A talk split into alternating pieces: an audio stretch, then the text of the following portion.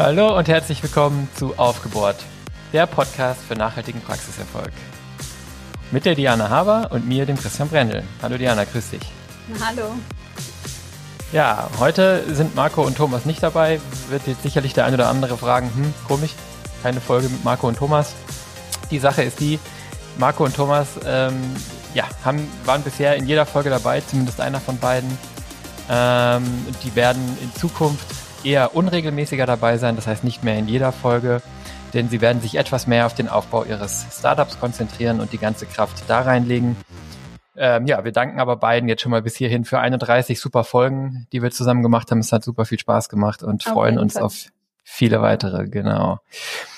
Ja, wir wollen das Thema äh, Vergütung und Angestellte, äh, Mitarbeiter, Praxisteam erstmal für den Moment jetzt ähm, ruhen lassen. Wir haben da einige super schöne Folgen zu gehabt mit sehr, sehr viel Feedback von euch.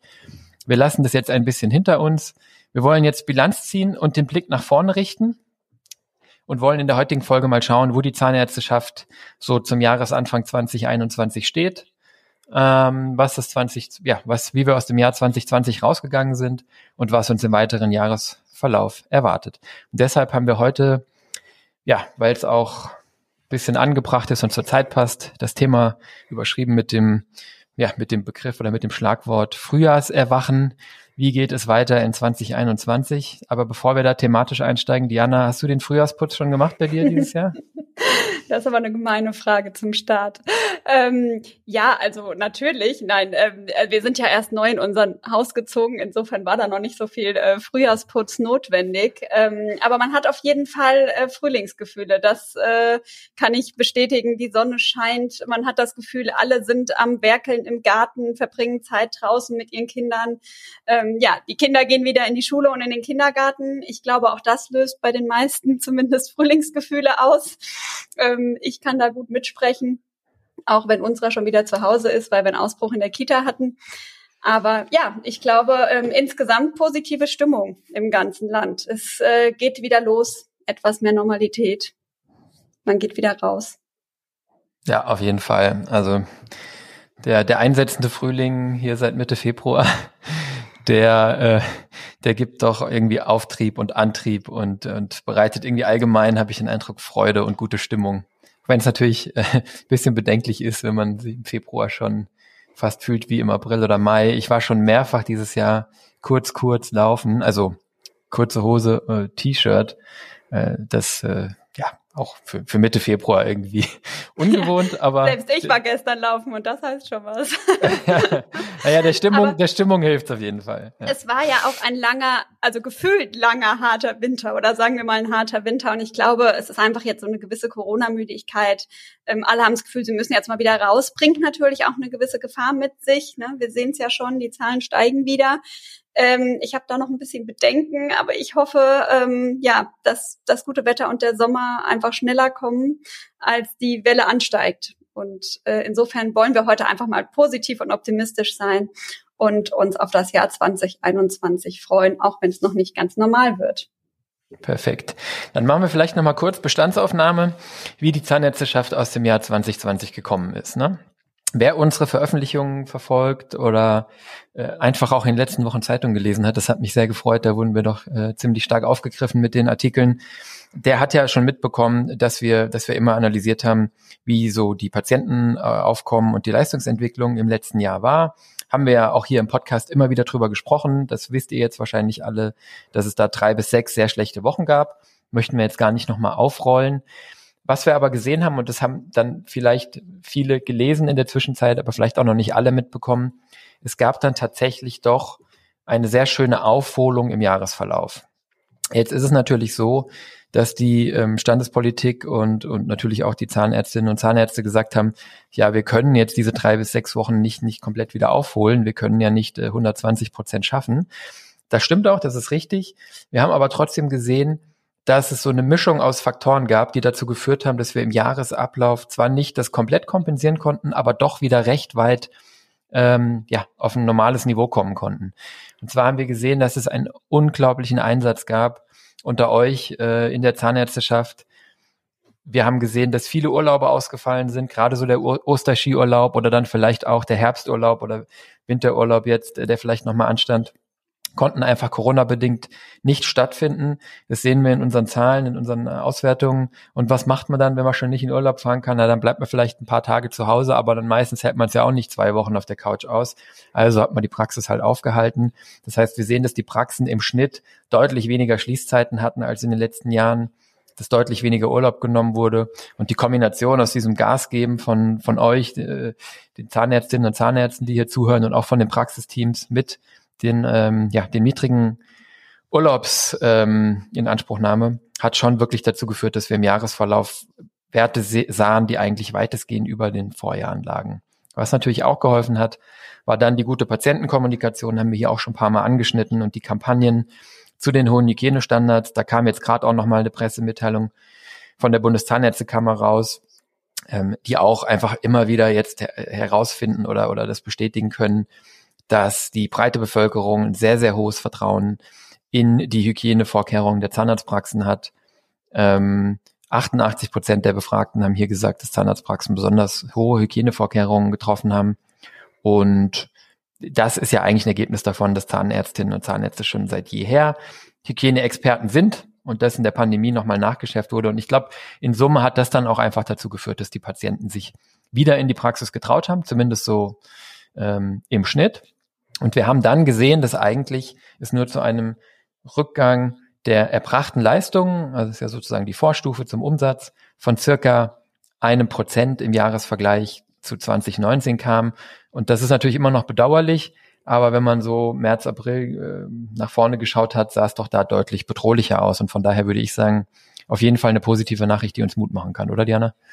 Ja, so sehe ich das auch. Und ähm, das spiegelt sich auch ähm, in meinen Beratungen wieder. Also ich habe jetzt in den letzten Tagen, Wochen, also so in den ersten zwei Monaten eigentlich, viele Gespräche geführt und ähm, ja, die Stimmung ist eigentlich insgesamt ganz gut und alle haben so wieder das Vertrauen in ihren Praxisablauf, in die Patienten, also dass es einfach wieder gut läuft.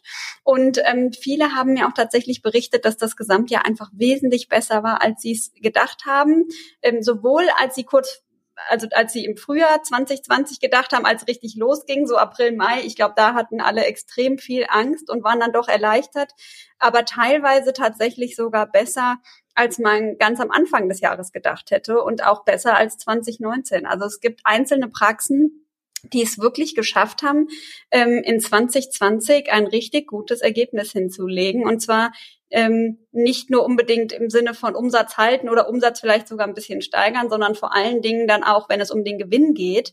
Und ähm, da hatte ich doch jetzt, ähm, auch wenn es einige gibt, die sehr stark betroffen waren, äh, einige Praxen, die deutlich über dem Vorjahr standen, also ähm, die 2020 eines der besten Jahre hatten.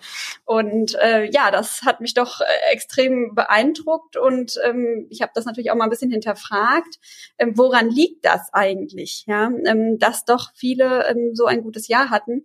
Und ich denke, das ist darauf zurückzuführen, dass sie doch um um einiges effizienter aufgestellt waren, dass man eben genau aus dieser Angst heraus ähm, reagiert hat und die Praxis etwas entschlackt hat. Es gab eine unheimliche Ausgabendisziplin, also fast eine Sparsamkeit im letzten Jahr aufgrund der Ungewissheit. Man hat erst mal langsam gemacht, man hat auch vielleicht mal das Wachstum gestoppt ich glaube, das war auch ähm, ein, wichtiger Punkt, dass in den, in den letzten Jahren einfach ein unheimlich starkes Wachstum stattgefunden hat. Ähm, alle sind immer schneller, größer geworden und man hat sich fast überschlagen und war auch ein bisschen überfordert. Und im letzten Jahr haben alle mal so die, die Bremse gezogen. Und ich glaube, das war gar nicht so schlecht, ähm, weil man sich so ein bisschen ähm, ja, vielleicht gesund entwickelt hat und ähm, einfach mal alle Prozesse, alle ähm, ja, Strukturen in der Praxis neu hinterfragt hat und ähm, ja, alles etwas entschlackt hat. Ich glaube, das ist mit ein Effekt. Ich glaube, das ist auch äh, absolut ein Prozess, der, der wahrscheinlich auch noch anhält. Ja, kommen wir nachher nochmal drauf. Aber ähm, irgendwie ist ja dann doch so, dass so auch so eine blöde Situation wie die jetzt im letzten Jahr, ähm, wie soll ich sagen, das sind so Veränderungen, die in uns Menschen so viel bewegen, dass auf einmal sich ähm, ähm, so, so Verschiebungen ergeben und, und, und Kräfte frei werden, Impulse gesetzt werden, die, die jetzt in diese positive Richtung gehen können. Ne? Also was du ja sagst, ist, dass wir aus dieser blöden Situation ganz, ganz viele Praxen eigentlich was Gutes gemacht haben. Genau. Und wir sehen das auch als Trend, der eigentlich in diesem Jahr noch voll weiterläuft. Ja. Ja, und man ist vor allen Dingen auch mit weniger ausgekommen. Ja, also einer der wichtigsten Punkte war sicherlich auch das Thema Kurzarbeit, denn ähm, ja, da das wurde ja doch in einigen Praxen ähm, dann auch wahrgenommen, die Möglichkeit, Mitarbeiter in Kurzarbeit zu schicken.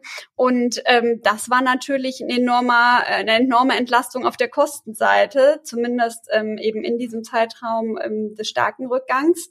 Und ähm, ja, das hat natürlich dann dazu geführt, dass wenn wir im, im Jahresverlauf eben äh, ja im Umsatz vielleicht dann äh, alles wieder aufholen konnten und plus minus bei äh, null Prozent Veränderung lagen. Wir aber eben ähm, Einsparungen auf der Ausgabenseite hatten, zum Beispiel durch Kurzarbeit, ähm, dann haben wir natürlich einen gestiegenen Gewinn. Ja, äh, ist ja eine ganz einfache Rechnung. Und wir sehen aber dadurch, dass die Praxen durchaus mit weniger zurecht und auskommen konnten. Ja, die Frage ist, ist das nachhaltig und ähm, reicht mir äh, mein Mitarbeiterstamm langfristig? Aber insgesamt hat sich gezeigt, dass da doch noch viel Kapazität frei war und dass man eben durch effizienten Personaleinsatz, durch Schichtplanung, durch Ressourcenplanung noch unheimlich viel rausholen konnte. Mich als Betriebswirtin freut das ja ganz besonders, äh, dass das in den Praxen doch ein bisschen zum Umdenken auch geführt hat. Und ich hoffe, dass das auch beibehalten wird, also dass man das mitnimmt in die Zukunft. Ja, ja, das ist natürlich super, weil genau wie du sagst, man muss gucken, ob es nachhaltig bleibt oder ist. Aber ich glaube, durch diese Verschiebung spürt man das jetzt auch als Praxisinhaber oder Inhaberin. Ähm, es wird den einen oder anderen geben, der sagt, wir sind jetzt hier, wir sind jetzt hier 120 Prozent gegangen dieses Jahr und das funktioniert auf Dauer nicht. Es wird aber auch die eine und den anderen geben, der sagt, aha, schau mal, es ging mit weniger. Ja, und das natürlich in Zeiten des Personalmangels ähm, natürlich super, wenn wir solche Erkenntnisse haben. Also ja, das war eigentlich doch dann in Summe ganz erfreulich. Es ist noch ein bisschen zu früh, um das für uns final auszuwerten, weil auch die ähm, Jahresendbuchungen noch nicht erfolgt sind und die Jahresabschlüsse noch nicht erstellt. Aber da werden wir im Jahresverlauf auf jeden Fall nochmal ein Update zu geben, wie sich die Jahresüberschüsse der Praxen denn wirklich im Vergleich zu den Vorjahren entwickelt haben. Stand jetzt, sagte Diana aus der Beratungspraxis und anekdotisch und ich aber auch aus dem Zahlenmaterial statistisch, sieht es wirklich so aus, als ob die, um, die Gewinne der Praxen im letzten Jahr äh, sich durchaus positiv entwickelt haben. Ja. Schauen wir mal. Genau, so, dann ist natürlich die Frage, ähm, was hat das Ganze, äh, jetzt haben wir über Buchhaltung gesprochen und, und vorne über Leistungserbringung, aber die, die Frage ist ja am Ende auch, was bringt's auf dem Konto? Ja. Und ähm, was wir äh, uns angeschaut haben und wo wir jetzt schon sehr definitive Aussagen zu machen können, das fand ich super spannend. Da werden wir in den nächsten Tagen auch auf jeden Fall einen Artikel zu veröffentlichen auf solvi.de, ähm, ist, dass wir beobachten konnten, dass die Praxen im Prinzip dem Rat gefolgt sind, den wir und viele andere Berater natürlich auch ähm, geäußert haben, nämlich im April und Mai oder im Prinzip schon direkt ab März, aber dann im April und Mai haben ganz, ganz viele Praxen ein Liquiditätspolster aufgebaut. Wir sehen das, dass sich die, der durchschnittliche Kontostand wirklich in den Praxen parallel nach oben verschoben hat. Und das war wahrscheinlich eine Mischung aus dem, was wir eben besprochen haben, nämlich äh, ja vor allen Dingen in den ersten Monaten auch noch sehr stabile Umsätze. Ja, das dauert dann ja, bis sich diese diese Delle dann auswirkte und aus einem Effekt der vorgezogenen Abrechnung. Das haben wir mit, mit den ähm, Abrechnungsunternehmen auch verifizieren können, die uns alle berichtet haben, die hatten eigentlich im März und April ihre stärksten Monate, weil jeder schnell geschaut hat, was kann ich noch alles abrechnen. Also man hat stille Reserven quasi gehoben und Abrechnung vorgezogen. Klar, das holt mich dann irgendwann wieder ein, aber das war mal ein Effekt. Wir sehen natürlich Stundungen hier und da und natürlich auch im gewissen Maße einen Kredit, ähm, Kreditaufnahme. Das war ja auch der Ratschlag unisono, ähm, dass man vielleicht sich ein Liquiditätspolster im Rahmen einer günstigen Kreditlinie besorgt, weil die ja wirklich für ein Prozent oder sogar noch drunter Zinsen zu haben waren. Und ich glaube, wer das gemacht hat, der braucht das auch jetzt nicht bereuen. Da kommen wir gleich nochmal drauf, weil das wirklich eine günstige Versicherung war. Es kam dann ja zum Glück alles nicht so schlimm und die Absicherung, die wir uns da geschaffen haben, war vielleicht jetzt bis hierhin nicht nötig. Aber das ist ja, also better safe than sorry, sagen die Amerikaner. Äh, das ist ja im Prinzip äh, ja nichts, was man bereuen sollte. Ja, also diese Prävention gemacht zu haben. Was wir gesehen haben, ist dann, dass dieser Puffer durchs Jahr hinweg konstant geblieben ist, das äh, auch noch bis jetzt rein wirkt.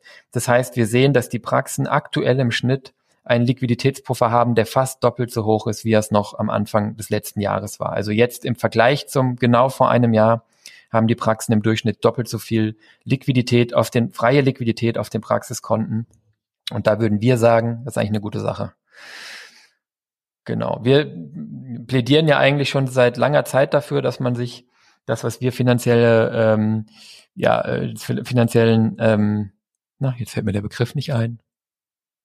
Reichweite, finanzielle Reichweite nennen. Ja? Also wie viele Monate von meinen Ausgaben kann ich denn mit dem, was auf dem Konto liegt, decken, dass man da eben äh, mindestens mal eins, zwei, drei äh, Monate der, der Ausgaben liegen hat. Und das sehen wir, dass das jetzt ein bisschen ja, vermehrt der Fall ist. Ja. Das Schöne ist, dass diese zusätzliche Kreditaufnahme, die wir da äh, dann im März, April, Mai gesehen haben, um eben so ein bisschen Liquidität zu schaffen, sogar den meisten Praxen gelungen ist, im Jahresverlauf wieder zurückzufahren und die Liquidität jetzt trotzdem zum Teil noch da ist. Und das ist eben genau Effekt von dem, was Diana eben ausgeführt hat. Wenn wir es geschafft haben, die Umsätze zu stabilisieren mit gesenkten Kosten und Ausgabendisziplin ähm, und gebremstem Wachstum, dann haben die Praxen sehr viel Liquidität erzeugt und konnten die Kredite zurückfahren und trotzdem ein hohes Liquiditätsaufkommen behalten. Genau. Diese, ähm, diese, wirklich dieses Vorziehen der Einnahmen, das kann man sehr gut in unseren Auswertungen sehen, werden wir dann, wie gesagt, als Artikel veröffentlichen, war wirklich in den Monaten April, Mai, März, April, Mai, ja, und hat uns dann im Jahresverlauf ähm, eigentlich auch nicht so richtig wieder eingeholt, weil die Umsätze dann eben sehr stark waren. Genau. Das ist doch mal positiv. Wir sprechen natürlich jetzt hier, ähm, ne, wie du gerade schon gesagt hast, immer sowohl anekdotisch als auch über ähm, die Praxen, die jetzt so in unserem Sample sind. Ähm, das mag jetzt auch nicht immer äh, jeden betreffen und es gibt natürlich auch, haben wir ja schon öfter gesagt, ein, einzelne Praxen, die eben ja wesentlich stärker betroffen waren oder die einen anderen Verlauf hatten, aus welchem Grund auch immer. Absolut, klar wir sehen halt hier den Effekt von Kurzarbeitergeld, ne? Ähm, und äh, auch das haben ja nicht alle gezogen. sieht man ganz deutlich auch in unseren Auswertungen, dass das im April, Mai natürlich sehr stark gewirkt hat.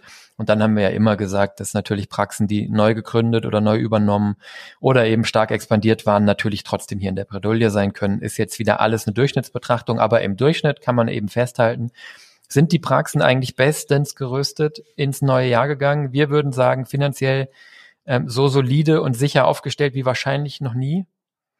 Und da dürfte eigentlich für die allermeisten jetzt auch nach vorne geschaut erstmal nichts mehr anbrennen. Wir würden trotzdem dazu raten, diese Liquiditätspolster noch ein bisschen zu halten, bis wir sehen können, wie hier die zweite und dritte Welle ähm, verdaut werden. Auf jeden Fall. Ja, so viel zu 2020. Christian, ähm, wie sieht's denn aus? Hast du auch schon erste Zahlen von 2021? Ähm, wie waren denn so die ersten ähm, Wochen? Also wir sind natürlich jetzt ja erst im März, aber ähm, wie ging's denn jetzt los? Mhm. Ja, also wir sehen tatsächlich, das freut mich sehr, dass die Leistungserbringung und das Patientenaufkommen jetzt im neuen Jahr sehr hoch waren. Also gerade in den ersten drei Wochen gab es sehr, sehr hohe Leistungserbringung. Ähm, das ist wahrscheinlich wieder zwei Dingen geschuldet. Zum einen ist natürlich diese obligatorische, äh, wir gehen in den ersten zwei Kalenderwochen, gehen viele Skifahren historisch. Das ist natürlich größtenteils flach gefallen. Und zum anderen hatten wir natürlich vor Weihnachten und über die Weihnachtszeit noch eine gewisse Zurückhaltung bei Patienten beobachtet, weil ja auch in der Öffentlichkeit viel darüber diskutiert wurde, sich vor Weihnachten freiwillig selbst zu isolieren, um dann ein sicheres Weihnachtsfest mit der Familie zu haben. Und da scheint es so, dass viele Kontrolluntersuchungen, Prophylaxetermine, und eben äh, alles, was keine Schmerzbehandlung äh, war, äh, teilweise von den Patienten ins neue Jahr verschoben wurde. Das heißt, da hatten wir sehr, sehr starke Nachholeffekte gleich, gleich in den ersten Wochen des neuen Jahres. Und jetzt scheint es anhaltend ähm, leicht über Vorjahresniveau weiterzugehen. Das heißt, das sieht jetzt eigentlich so aus im Moment wie in jedem anderen Jahr auch, wo wir ja hoffentlich immer in, äh, ein Jahr später leicht höhere Umsätze erzielen können als, vor, als im Vorjahr noch. Ähm, von einem Corona-Effekt ist hier aktuell nichts ähm, zu sehen.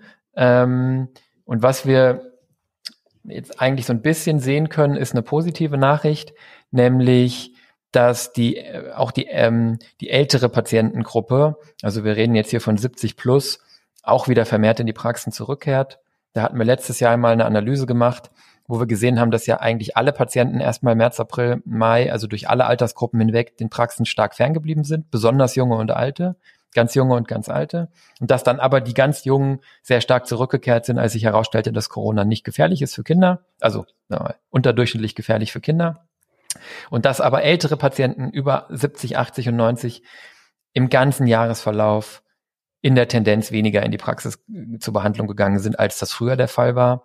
Auch das äh, können wir anekdotisch belegen, aber haben wir auch große Zahlenbasis, die das hergibt. Und wir sehen jetzt hier mit steigender Durchimpfung dieser Patienten, ähm, dass die sich zurück in die Praxis trauen, was intuitiv Sinn macht, und dass in dieser Patientengruppe auch die Inzidenz, also die Corona-Inzidenz, stark abnimmt, während sie in allen anderen Altersgruppen steigt. Und das ist natürlich ein Effekt der, der Impfung. Und ja, die Frage war ja lange offen. Wie gut wirkt die Impfung auch gerade bei betagten Patienten? Und da ist jetzt, glaube ich, wirklich die frohe Kunde, sie wirkt. Und diese Patienten, die jetzt geimpft sind oder die Bevölkerung, die jetzt geimpft ist, findet auch den Mut, jetzt wieder sozusagen Dinge zu tun, die man vielleicht im letzten Jahr nicht gemacht hat. Zum Beispiel die Zahnreinigung oder einfach den Zahnarztbesuch. Ja, das stimmt. Wobei ja jetzt auch die unter 65-Jährigen ganz schnell plötzlich an die Impfung kommen, weil äh, der AstraZeneca ja eben nicht für über 65-Jährige freigegeben ist. Äh, das führt ja momentan zu sehr skurrilen Situationen, auch in den Praxen. Ähm, da haben wir jetzt auch des Öfteren gehört, dass das ganze Praxisteam und alle äh, geimpft wurden, außer eben diejenigen, die über 65 sind und der Risikogruppe am ehesten angehören. Ähm, aber auch das gibt natürlich Hoffnung, dass äh, die Impfung insgesamt in der Bevölkerung jetzt schneller vorangeht. Es war ja doch ein bisschen schleppend in den äh, ersten Monaten jetzt und äh, scheint jetzt ein bisschen Fahrt aufzunehmen. Absolut. Auch wenn der AstraZeneca-Impfstoff ja so ein bisschen ein Kommunikationsproblem hat. Ähm, aber gut, das, was man jetzt sieht, ist eben ja, das, aber das, was man jetzt sieht, ist ja eben genau das, dass es dann in die unteren Impfgruppen eben geht.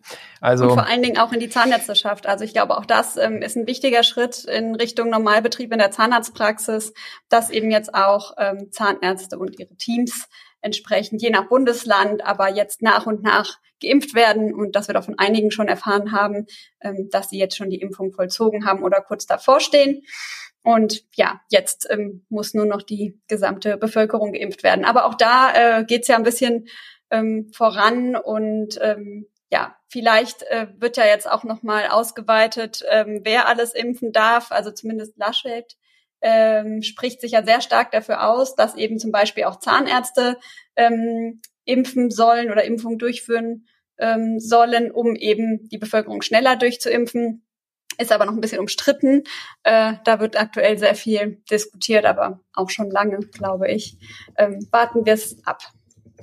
Ja, was wir auf jeden Fall sehen ist, wie gesagt, dass die Impfungen wirken, auch auf, auf die Inzidenz wirken, also auf das, äh, auf sozusagen die, die Verläufe mit Krankheitsbild. Ähm, wir sehen natürlich aber gleichzeitig auch, dass wir aktuell ähm, natürlich ein Aufkommen der, der Mutanten haben, sehr stark. Ja. Die, die, die mutierten Varianten, gerade aus England, aber auch aus Südafrika, ähm, haben in Deutschland einen sehr hohen Anteil. Ich glaube, die letzte Erhebung ist von vor zwei Wochen oder so. Da war der Anteil, glaube ich, schon bei paar 20 Prozent und verdoppelte sich innerhalb von einer Woche jeweils. Also wir können davon ausgehen, wenn die nächsten Zahlen kommen, dass äh, der Anteil der britischen Variante in Deutschland schon locker über 50 Prozent liegen wird. Und ähm, ja, das geht einfach darauf zurück, dass sich im Schnitt eben mehr, ähm, ja, mehr, äh, mehr Menschen mit dieser Variante bei jedem einzelnen äh, Infizierten äh, wiederum infizieren. Warum das so ist, weiß man ja aktuell noch nicht so genau. Das wird vielleicht nochmal spannend für die Zahnärzteschaft, ob hier nochmal ein erhöhtes Hygieneniveau notwendig ist, ob dieser Virus also einfach sozusagen bei gegebenem Kontakt jetzt in der mutierten Variante ein höheres Infektionsrisiko hat oder was aktuell eher die Annahme ist, dass man einfach viel, viel länger ansteckend ist. Wie das genau ausgeht, wird jetzt nochmal spannend. Das könnte nochmal Auswirkungen auf die Hygieneanforderungen haben und könnte vor allen Dingen auch Auswirkungen auf die Patientenpsyche oder die Emotionen haben. Und das gilt es jetzt, glaube ich, weiter zu beobachten. Wir stehen jetzt eigentlich schon, ich, ich habe aufgeschrieben mit einem Fuß, aber ehrlich gesagt, bis der Podcast rauskommt, wahrscheinlich locker mit zwei Füßen voll in der dritten Welle. Ähm, gleichzeitig lockert die Bundesregierung die ersten Dinge. Ich kann das total nachvollziehen. Wir haben kleine Kinder daheim. Diese politische und äh, äh, emotionale Diskussion wollen wir hier auch an der Stelle gar nicht führen. Fakt ist, dass die Mutanten im Prinzip ein R von größer eins haben nach, nach den Mitigationsmaßnahmen, nach den nicht pharmazeutischen Interventionen und eben einen immer größeren Anteil und dass wir jetzt eigentlich steigende Zahlen sehen, gleichzeitig die Schulen öffnen und anfangen zu lockern und wir, da hat vielleicht jeder eine andere Meinung, gehen fest davon aus, dass es jetzt wenige Wochen dauern wird im März, ähm, weil auch einfach alle müde sind und die Compliance sinkt. Das geht mir genauso wie euch allen wahrscheinlich. Wir gehen davon aus, dass es im März jetzt wenige Wochen dauert, bis die Zahlen sehr, sehr schnell wieder sehr stark ansteigen werden. Und ich glaube, das ist jetzt bei aller Euphorie eben über den Impfstoff und den Ausblick und den Frühling vielleicht so die eine Sache, die wir im Auge behalten müssen. Wir haben es in der zweiten Welle super gut geschafft, Patienten in die Praxis zu kriegen, trotz hoher Infektionszahlen. Und ob uns das in der dritten Welle wieder gelingt und welchen Einfluss die Mutationen haben, das müssen wir jetzt eben, glaube ich, einfach ein bisschen beobachten. Und auch deswegen ist ein Puffer nach wie vor angesagt. Ja, ja, man muss auch einfach berücksichtigen, dass es jetzt auch einfach wieder zu Quarantänefällen kommt. Ja, also es kann auch sein, dass die Patienten nicht aus Angst nicht in die Praxis kommen, sondern Termine absagen müssen, weil sie in Quarantäne geschickt wurden.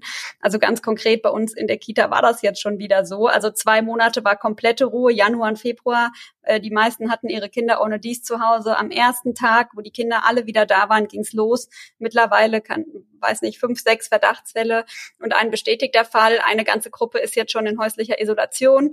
Und äh, das kann man natürlich schon dann äh, merken. Ne? Wenn, wenn man einfach wieder mehr Kontakte hat, in Schule und Kita ist, dann ist einfach jetzt die Wahrscheinlichkeit auch wieder größer, dass wieder mehr Menschen in Isolation müssen und eben dann nicht zu den Terminen kommen können. Und das betrifft eben dann nicht nur die Älteren, sondern eben auch die Jüngeren, die Familien, insbesondere auch die Kinder. Es kann natürlich auch super lokal sein. Ne? Also wir wissen jetzt, dass in Flensburg ja schon seit einiger Zeit jetzt wieder eine Ausgangssperre besteht, weil die eine sehr hohe Durchdringung mit der mit der britischen Variante, glaube ich, haben.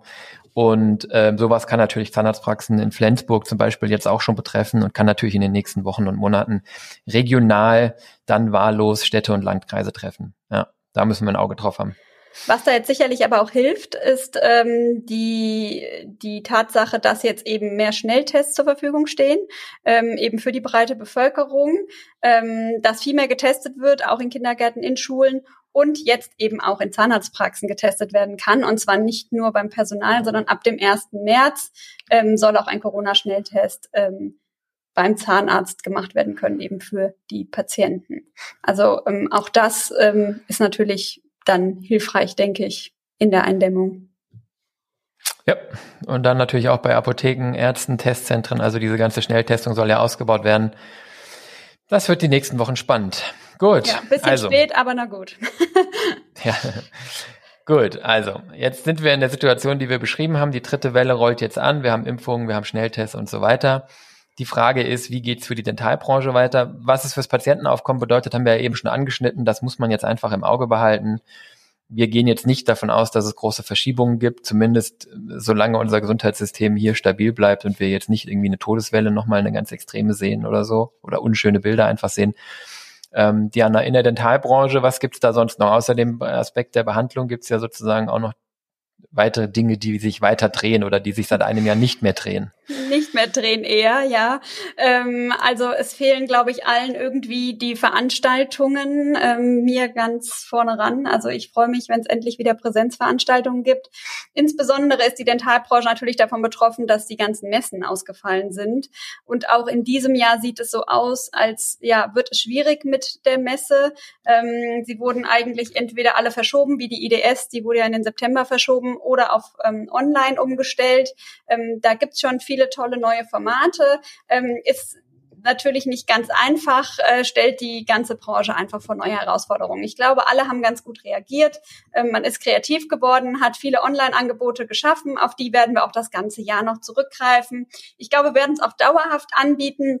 Also wir haben sehr positives Feedback bekommen, insbesondere äh, eben von äh, Zahnärztinnen auch, die gesagt haben, das ist doch super, so kann ich äh, zu Hause meine Kinder betreuen und gleichzeitig mich fortbilden und natürlich auch Punkte sammeln. Ähm, also ich glaube, ähm, die Online-Angebote werden bleiben. Ja, und dieses Jahr wird ein bisschen durchmischt sein. Es werden schon wieder Präsenzveranstaltungen geplant oder hybride Veranstaltungen, aber es bleibt abzuwarten, ob man sie durchführen kann oder nicht. Ich denke, in der zweiten Jahreshälfte wird es dann schon wahrscheinlicher, ähm, wenn einfach ein großer Teil geimpft wurde. Ja, was planen wir dieses Jahr? Ich glaube, als allernächstes sind wir bei Alles außer Zähne in zwei Wochen. Da freuen wir uns schon sehr drauf. Äh, sind auch sehr gespannt, wie es denn jetzt stattfinden wird. Ähm, sicherlich auf jeden Fall in irgendeiner hybriden Form. Ähm, und ja, da freuen wir uns schon sehr drauf. Wird sicherlich ein spannendes Event. Ja, dann äh, sind wir noch beim Düsseldorfer Symposium äh, vertreten mit Pepito. Ähm, das ist eine komplette Online-Veranstaltung und da werden auch noch einige weitere Folgen, wo wir natürlich immer gerne dabei sind. Wir selbst ähm, bieten auch mittlerweile Solvi E-Learnings an, ähm, bauen das gerade immer weiter aus. Also ähm, wen das interessiert, auch gerne mal auf solvi.de schauen. Da gibt's immer neue Veranstaltungen. An Präsenzveranstaltungen haben wir jetzt eigentlich drei bis vier geplant. Ähm, das eine ist unsere neuen Solvi Meetings. Da geht es um das Thema Benchmarking der Praxen. Das sind kleinere Gruppen, die sich austauschen. Ähm, wir hoffen, dass wir das mit dem entsprechenden Hygienekonzept dann so im Sommer durchführen können. Und unsere Solvi Business Days oder auch Ökonomietage ähm, werden hoffentlich stattfinden. Die haben wir relativ spät geplant, um die Wahrscheinlichkeit zu erhöhen. Einmal im August sind wir in Niedernberg am Main und im Oktober, Anfang Oktober, 1. Oktoberwochenende sind wir dann hoffentlich wieder auf Mallorca, aber bis dahin müssen wir geimpft sein, denn äh, die wollen ja die Impfung vorschreiben für Einreisende. Ja, es bleibt spannend, würde ich sagen. Ich freue mich auf alles, was kommt und hoffe, dass möglichst viel stattfindet und äh, ja, wir euch alle endlich mal wiedersehen. Äh, das ist, das lässt ja wirklich Raum für eine, für eine Verschwörungstheorie hier, ob die Balearenregierung und die Bundesregierung hier gemeinsame Sache machen, weil es ist ja wirklich, wir haben ja noch Witze gemacht vor ein paar Monaten, wie können wir Impfskeptiker davon überzeugen, dass es eine gute Idee ist, sich impfen zu lassen? Die Lösung ist so nah. Du musst nur für Einreise nach Mallorca die Impfpflicht machen. Ich finde es genial. Und ganz Deutschland ist geimpft. Ja, ich finde es wirklich großartig. Ja, für unsere Zahnärzte ja. sollte das ja kein Problem sein. Ja. Ich glaube, ich bin das Hauptproblem dabei. Ich komme nämlich in keiner Impfgruppe vor. Aber bis Oktober bin ich positiv äh, gestimmt. Ich bleibe einfach in meinem Clubhaus sitzen, da kann ich mich nicht infizieren. Spaß beiseite. ja, man, man merkt einfach, geht euch wahrscheinlich auch so, wobei ihr ja Patientenkontakt wenigstens habt, ähm, dass man, dass man, dass es einem fehlt, der Austausch mit anderen Menschen, die irgendwie die die intellektuelle Auseinandersetzung mit Themen, auch einfach das Gesehen äh, von das Sehen von Gesichtern und Emotionen. Also wir haben die letzten Tage viel am Gartenzaun gestanden und so über die Straße Nachbarn wieder gesehen. Oder auch, weil ich es gerade eben angeschnitten habe, im Clubhouse, ja, ich, es tut mir leid, dass ich das Thema so oft hier anspreche, aber es ist einfach so schön, gestern wieder mit 50 ähm, Zahnärztinnen und Zahnärzten und äh, Vertretern aus der Dentalbranche Themen diskutiert. Äh, wunderbar, ja, und wir hoffen, dass wir das dieses Jahr auch wieder vermehrt von Angesicht zu Angesicht machen können äh, in physischer Präsenz und ansonsten eben hybrid. Schauen wir mal. Ja, du hast gefragt, was das Jahr noch sonst noch so bringt ja, wir haben einfach mal so ein bisschen nach vorne geschaut und gesammelt, was so kommt. Ja. Jetzt ist das äh, sicherlich nicht der Schwerpunkt von, von diesem Podcast hier, wenn es um, dass es um zahnmedizinische Themen im Kern geht. Aber man sieht ja eben doch so ein paar Aufrufe. Ja. Also ich sag mal, ich glaube Bundeszahnärztekammer, Council of European Dentists, ähm, KZBV, schlagen da eigentlich auch alle ins gleiche äh, oder oder ja blasen alle ins gleiche Horn und, und haben im Prinzip auch so ein bisschen den Tenor, wie wir den gleich noch weiter ausbauen werden, nämlich dass die Zahnärzteschaft jetzt schauen sollte, dass wir nicht jetzt zurückfallen und sagen, okay, im Jahresverlauf wird schon alles wieder normal, sondern dass es vielleicht jetzt auch wirklich eine Gelegenheit ist für eine Neugestaltung und eine Neuaufstellung. Und zum Beispiel Dr. Landi, ähm, Präsident des Council of European Dentists, hat ja auch gerade kürzlich dazu aufgerufen, die Mundgesundheitsförderung ja weiter nach vorne zu treiben, ja, Prävention weiter nach vorne zu stellen. Die BZEC flankiert im Prinzip das, was sie das ganze letzte Jahr schon sehr toll gemacht hat, indem sie sagt, wir müssen mit der Kampagne gesund ab Mund dafür sorgen, dass die Bürger verstehen, dass ein gesunder Organismus, ein gesunder Mensch eigentlich äh, ja, nicht bestehen kann, wenn, wenn im Mundraum Dinge nicht gesund sind oder in Schieflage sind. Ähm, das heißt, wir sehen für dieses Jahr, aber auch für die nächsten Jahre ganz klar, dass da der Trend weiter hingeht. Ja. weiterer äh, Trend, äh, auch den, es tut mir leid, haben wir die Tage schon auf Clubhouse diskutiert, die Repräsentation von Frauen in der Zahnärzteschaft, insbesondere in der Standespolitik, in den, ähm, in den Vorständen, in den Gremien von Kammern und Verbänden, ist weiterhin auf dem Vormarsch. Das sehen wir natürlich auch für dieses Jahr. Da ist, glaube ich, sogar jetzt eigentlich die letzten Wochen, gerade auch in Berlin, äh, sowas ähnliches wie ein echter Durchbruch, äh, glaube ich, jetzt auch äh, passiert. Das ist sicherlich was, was wir auch ähm, ja, in diesem Jahr weiter beobachten werden. Diana, du hast, glaube ich, noch was beobachtet mit Praxisaufgaben, Abgaben. Genau. Also ähm, was mir stark aufgefallen ist in den letzten Wochen insbesondere, dass wir sehr, sehr viele Anfragen für Beratungen zum pra zur Praxisabgabe, zur Praxisaufgabe und zur Übernahme haben. Also irgendwie ähm, habe hab ich so das Gefühl, dass ähm, ja viele ältere Kollegen jetzt einfach durch die letzten eins, zwei Jahre, sag ich mal, die Lust verloren haben. Also es gab ja schon vorher unheimlich viele Herausforderungen, ob es jetzt die DSGVO war oder vieles andere. Ähm, dann eben jetzt noch Corona und das war unheimlich anstrengend und ähm, irgendwie hat man das Gefühl, denen geht jetzt so ein bisschen die Puste aus, die haben irgendwie keine Lust mehr und ähm, wollen die Praxis jetzt abgeben. Und ähm, auch einige, die jetzt einfach schon seit äh, ein, zwei Jahren Nachfolger suchen. Und gerade im letzten Jahr ähm, dürfte es besonders schwer gewesen sein, weil eben Neugründer erstmal ein bisschen vorsichtig waren und im letzten Jahr nicht unbedingt gegründet haben sondern das vielleicht auf dieses Jahr geschoben haben. Ja, insofern hoffen wir natürlich, dass all, all diese Abgeber dann auch noch ihren Nachfolger finden und nicht einfach ähm, zumachen müssen. Wenn wir da irgendwie helfen können, ähm, wenn ihr an dem Punkt seid, dass ihr überlegt, die Praxis aufzugeben, gerne bei uns melden. Natürlich auch umgekehrt ähm, beraten wir auch gerne jeden, der sagt, ich möchte eine Praxis übernehmen oder neu gründen. Ähm, ja, unterstützen wir gerne.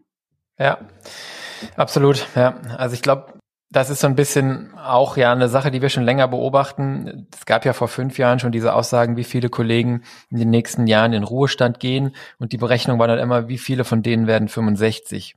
Und ich glaube, die Zahlen der Praxisschließungen und Übergaben blieben dann aber immer unter diesen, unter diesen Vorhersagen zurück. Und der Grund ist, das wisst ihr ja auch, dass eben ganz oft eine Praxis dann nicht oder schwer verkäuflich oder zu einem sehr niedrigen Preis war. Und das kann ich total nachvollziehen, wenn ich die Möglichkeit habe, ähm, keine Ahnung, 180, 200.000 Euro Jahresüberschuss zu machen oder die Praxis für 300.000 Euro zu verkaufen, dann sage ich mir, dann mache ich halt noch ein Jahr. Die 200.000 Jahresüberschuss nehme ich dann noch und dann verkaufe ich sie nächstes Jahr für 300.000, wenn es sein muss. Aus dem einen Jahr werden schnell drei, wie Diana sagt. Und jetzt kann es natürlich sein, wir haben ja gleich noch so ein paar Goodies, die euch dieses Jahr noch, mit denen ihr euch dieses Jahr noch beschäftigen dürft. Genau. Ja, dass der, also wir haben tatsächlich den starken Eindruck, dass der eine oder andere sagt, so, das muss ich mir jetzt nicht mehr länger antun. Entweder finde ich jetzt einen Käufer oder ich habe jetzt diese eins, zwei oder drei Jahre weitergemacht und die Gewinne mitgenommen, wenn es jetzt keinen gibt. Dann schließe ich vielleicht auch zu, ja, was natürlich äh, dann immer besonders schade ist. Ja, und da sind wir schon bei den neuen Goodies für dieses Jahr, ähm, was die Zahnärzteschaft noch so erwartet. Ich glaube, die Stichpunkte wären jetzt neue IT-Sicherheitsrichtlinie und MDR. Korrekt. Es wäre ja viel zu einfach, wenn wir uns nur mit Corona rumplagen müssten. Aber nach DSGVO und äh, Telematikinfrastruktur hat der Gesetzgeber uns natürlich äh, auch schon wieder schöne neue Sachen sich überlegt und uns ins Nest gelegt für dieses Jahr. Ähm, ja, also digitale Versorgungsgesetz, ja, ist klar, soll die Digitalisierung im Gesundheitswesen vorantreiben, ist jetzt auch im Prinzip alles nicht neu. Der Gesetzgeber hat die KZBV natürlich beauftragt, die IT-Sicherheitsanforderungen für Zahnarztpraxen und Arztpraxen zusammen mit der KBV äh, verbindlich festzulegen ähm, in einer IT-Sicherheitsrichtlinie. Das hat man dann auch geschafft. Die sind auch weitgehend deckungsgleich. Ähm, Im Einvernehmen mit dem Bundesamt für Sicherheit in der Informationstechnik, BSI, hat man das dann erstellt. Ja, ähm, es muss auch dann jährlich aktualisiert werden. Ich glaube, da wird dann jetzt hoffentlich nicht so viel passieren die nächsten Jahre. Ähm, und was die KZBV gemacht hat, das sagt sie auch in, selbst in Äußerungen, ähm, sie hat sich stark dafür eingesetzt bei der Erstellung der Richtlinien, dass die gesetzlichen Vorgaben für Zahnarztpraxen eben pragmatisch bleiben. Vertretbarer Aufwand, natürlich reflektierend, dass wir mit sehr sensiblen Daten umgehen, mit Patientendaten nämlich ähm, das aber auch reflektiert ist, dass es sich hier um kleine Unternehmen, um kleine Betriebe handelt und nicht um Konzerne, die, die ein anderes Datenschutzniveau eben auch bezahlen können. Ja.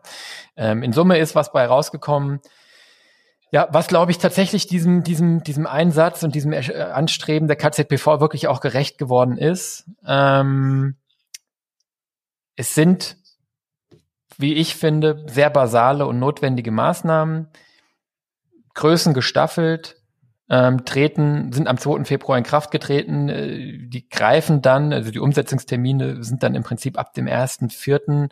diesen Jahres und auch so ein bisschen gestaffelt greift das dann. Ja, in Summe ist das aber, und das ist jetzt vielleicht auch die gute Nachricht in diesem äh, wieder mal äh, wirklich auch bürokratischen Thema, es ist dann doch wenig Neues. Ähm, es ist nochmal etwas konkreter, äh, konkreter und nach Praxisgröße gestaffelt. Aber ich würde sagen, wer sich bewusst ist, dass er mit Patientendaten umgeht, wer in der Praxis darauf Wert gelegt hat, wer ein gutes IT-Sicherheitsniveau hat und wer die DSGVO vor zwei Jahren, war das vor zwei Jahren, ich glaube, äh, in der Praxis umgesetzt hat, den dürften jetzt im Rahmen der IT-Sicherheitsrichtlinien eigentlich keine krassen Überraschungen mehr äh, irgendwie äh, erreichen oder, oder einholen. Und da sollte eigentlich in den allermeisten Praxen nicht viel zu tun sein. Ist vielleicht nochmal ein Prüfstein, das sicherzustellen, dass das auch so ist. So, Diana, du hast noch ein schönes Thema. Medical Device Regulation. Ja. Ja, passt auch wirklich gut dazu, genau. Die Medizinprodukteverordnung. Ähm, auch ein Thema, was natürlich leichter ist für Praxen, die eben schon ein gutes QM haben und die schon Prozesse und Strukturen haben, wo man sowas eben leichter umsetzen kann. Ich glaube, es lohnt sich. Wir sehen, es kommen immer neue Themen und je besser man da aufgestellt ist, desto leichter fällt es einem von der Hand.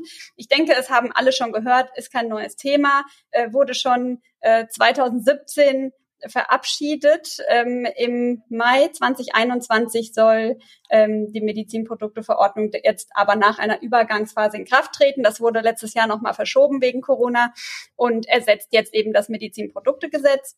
In Deutschland ähm, werden die bisherigen Richtlinien ab dem 26. Mai ersetzt. Ähm, also da ähm, spätestens muss man das dann umgesetzt haben. Grundsätzlich äh, zielt die MDR hauptsächlich auf die Medizinprodukteindustrie ab und beschäftigt die natürlich ganz besonders, aber auch Dentallabore und auch Praxen mit Eigenlaboren oder mit Shareside-Leistungen. Ähm, da ging es ins, insbesondere um die CAD-CAM-Fertigung, ähm, wie zum Beispiel CEREC.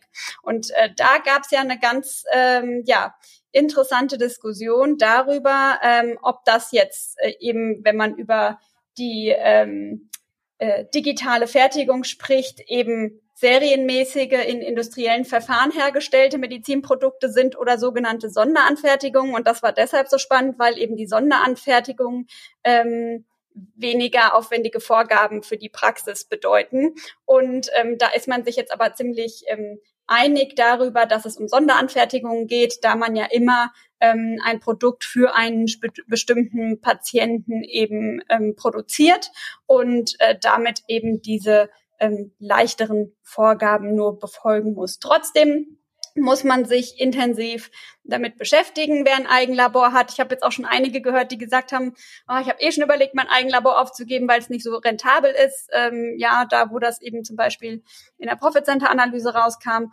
oder wo jetzt der Zahntechniker gegangen ist und man jetzt hätte einen neuen suchen müssen und dann gesagt hat, nee, ähm, den Weg gehe ich jetzt nicht mehr. Also da ähm, führt es wahrscheinlich eher dazu, dass dann doch der ein oder andere sein Eigenlabor aufgibt. Ähm, was natürlich für die Dentallabore vielleicht ähm, ganz positiv ist, auch wenn sie hier natürlich viel Arbeit mit haben auch. Ja, so ja, ich denke allen bekannt, aber ich hoffe, alle haben sich schon damit beschäftigt. Noch ein schönes Thema für, für, für die erste Jahreshälfte, genau.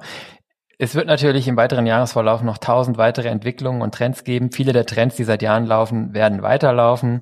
Ähm, wir wollen jetzt hier, glaube ich, auch kein abschließendes Bild fürs Gesamtjahr geben, sondern einfach nur euch einen Ausblick, was die nächsten Monate kommt und wie wir so die Entwicklung des Jahres sehen. Vorhersagen sind sowieso immer schwierig, gerade wenn sie die Zukunft betreffen. Und äh, von daher ist es, glaube ich, gerade auch dieses Jahr schwer zu sagen, was genau passiert. Aber wir haben die Folge ja eingangs mit Frühlingserwachen überschrieben und jetzt sind wir eigentlich einfach, glaube ich, an dem Punkt, wo wir sagen wollen, vielleicht, wie geht's weiter, was, was wäre unsere Empfehlung und das wäre vielleicht dieser Frühjahrsputz. Wir haben vorher noch Scherze drüber gemacht, ob wir den daheim schon gemacht haben. Wir würden sagen, macht mal Frühjahrsputz in der Praxis vielleicht. Damit meine ich jetzt, meinen wir tatsächlich eigentlich metaphorisch sozusagen Frühjahrsputz und gar nicht so unbedingt mit Lappen und Eimer. Schadet natürlich auch nicht. Aber das Thema, wo stehe ich finanziell? Trifft es auf eure Praxis zu, dass ihr einen guten Puffer habt, dass ihr höher steht, besser steht als letztes Jahr? Steht ihr da, wo ihr sein wollt, in dieses Jahr reingehend mit so viel Unsicherheit? Wo steht ihr beim Thema IT-Sicherheit? Ähm, 1. April ist hier die Deadline, den Check zu machen. Wo steht ihr beim Thema MDR, wenn das relevant für euch ist? 26. Mai.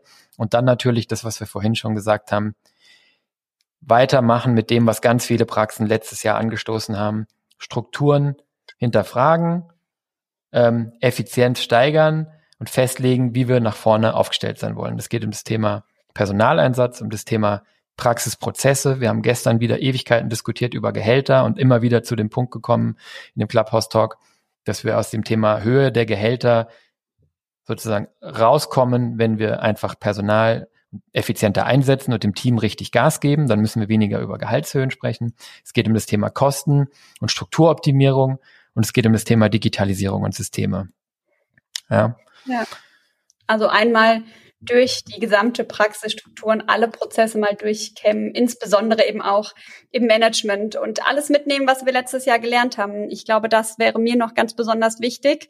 Ähm, da haben wir gesehen, es geht effizienter. Und ähm, das war so positiv. Wenn wir das jetzt mitnehmen, dann äh, bringen wir die Praxen nochmal auf ein ganz neues Level. Und dann natürlich weitermachen, nach vorne schauen. Ähm, letztes Jahr, wir haben es vorhin schon gesagt, gab es so ein bisschen Wachstumsstopp. Alle haben erstmal geguckt, waren ein bisschen verunsichert. Ich glaube, jetzt ist Zeit, wenn man den Frühjahrsputz gemacht hat und, und gut dasteht, zu sagen, jetzt schauen wir auch wieder nach vorne, nehmen das Wachstum wieder auf, natürlich nachhaltig und gesund.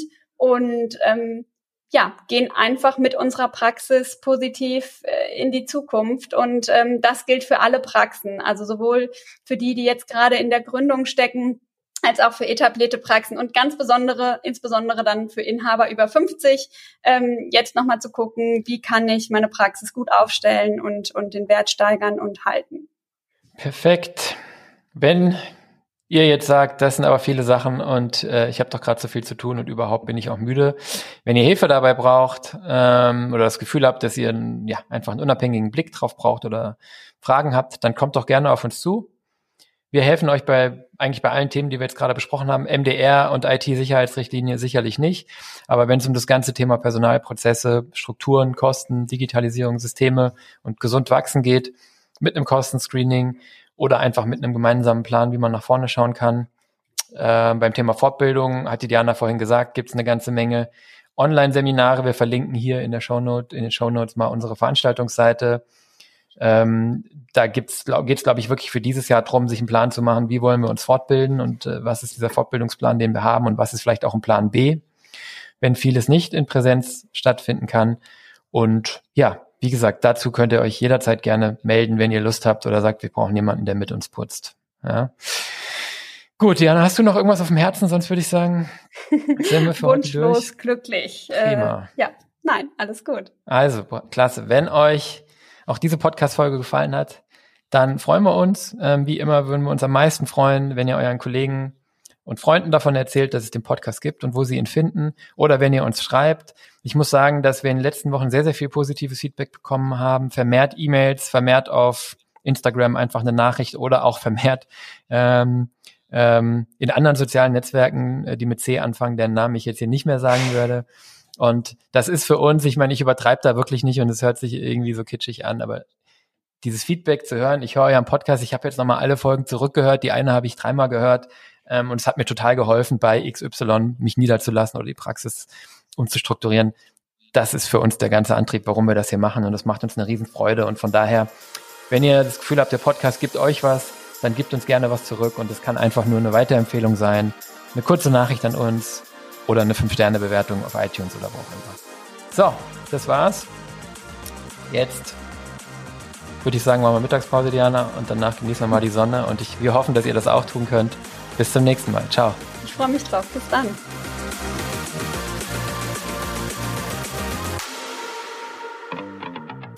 Wie kriege ich jetzt die Scheißmusik wieder aus? Gar nicht. Jetzt hast du dich aber beeilt. Nach nur eineinhalb Stunden Vorbereitung. Ja, muss man sagen, was machen wir jetzt draus, ne?